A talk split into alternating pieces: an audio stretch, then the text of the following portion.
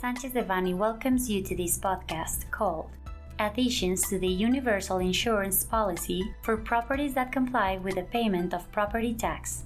We remind you that this material is only informative and cannot be considered legal advice. For more information, please contact our lawyers directly.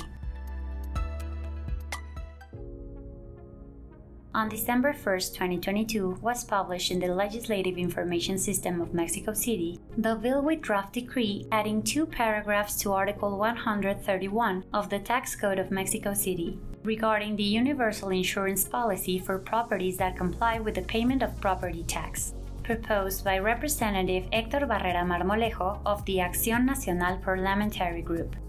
The bill presented has as its main objective that to property owners who comply with their obligation to pay the real estate tax as established in the Tax Code of Mexico City after payment of their respective contribution in due time, the government will grant a basic insurance policy, which will be effective to safeguard your property and as a financial instrument to mitigate the effects of damages caused by any accidents or disruptive phenomenon the cost of the foregoing would be assumed by the Mexico City government, meaning that in principle there will not be an increase in the property tax.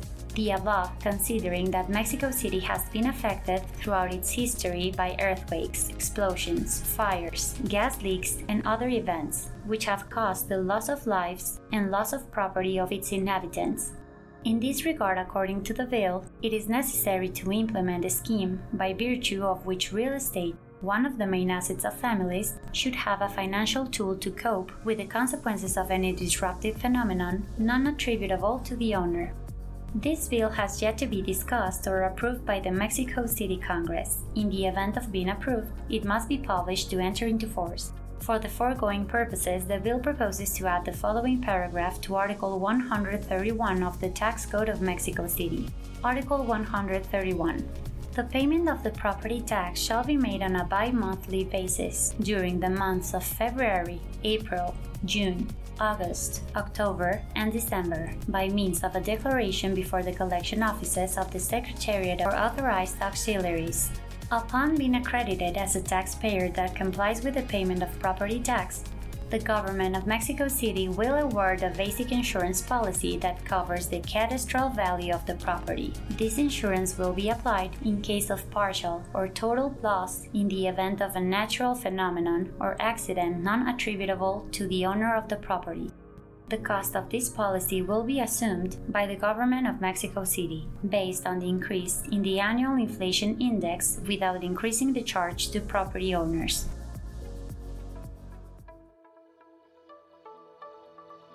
This content was prepared by Diego Gómez Haro, Rafael Villamar, Mariana Aguiarte Moret, Alfredo Villarreal Hensman, José Miguel Ortiz Otero, Pedro José Miranda, Elsa Leticia Neve Ramírez Viela, Oscar Alberto Durán Ramírez, and María José Estrada Suárez, members of the Real Estate, Infrastructure and Hospitality and Tax Practice Group. For any questions or comments on this material, please contact us directly or visit our website, sanchezdevanny.com. Unless otherwise specified, users of this podcast may save and use the information contained here only for educational, personal, and non commercial purposes. Therefore, its reproduction for any other medium is prohibited, including but not limited to copying, retransmitting, or editing without prior permission of Sanchez Devanny Eseverri.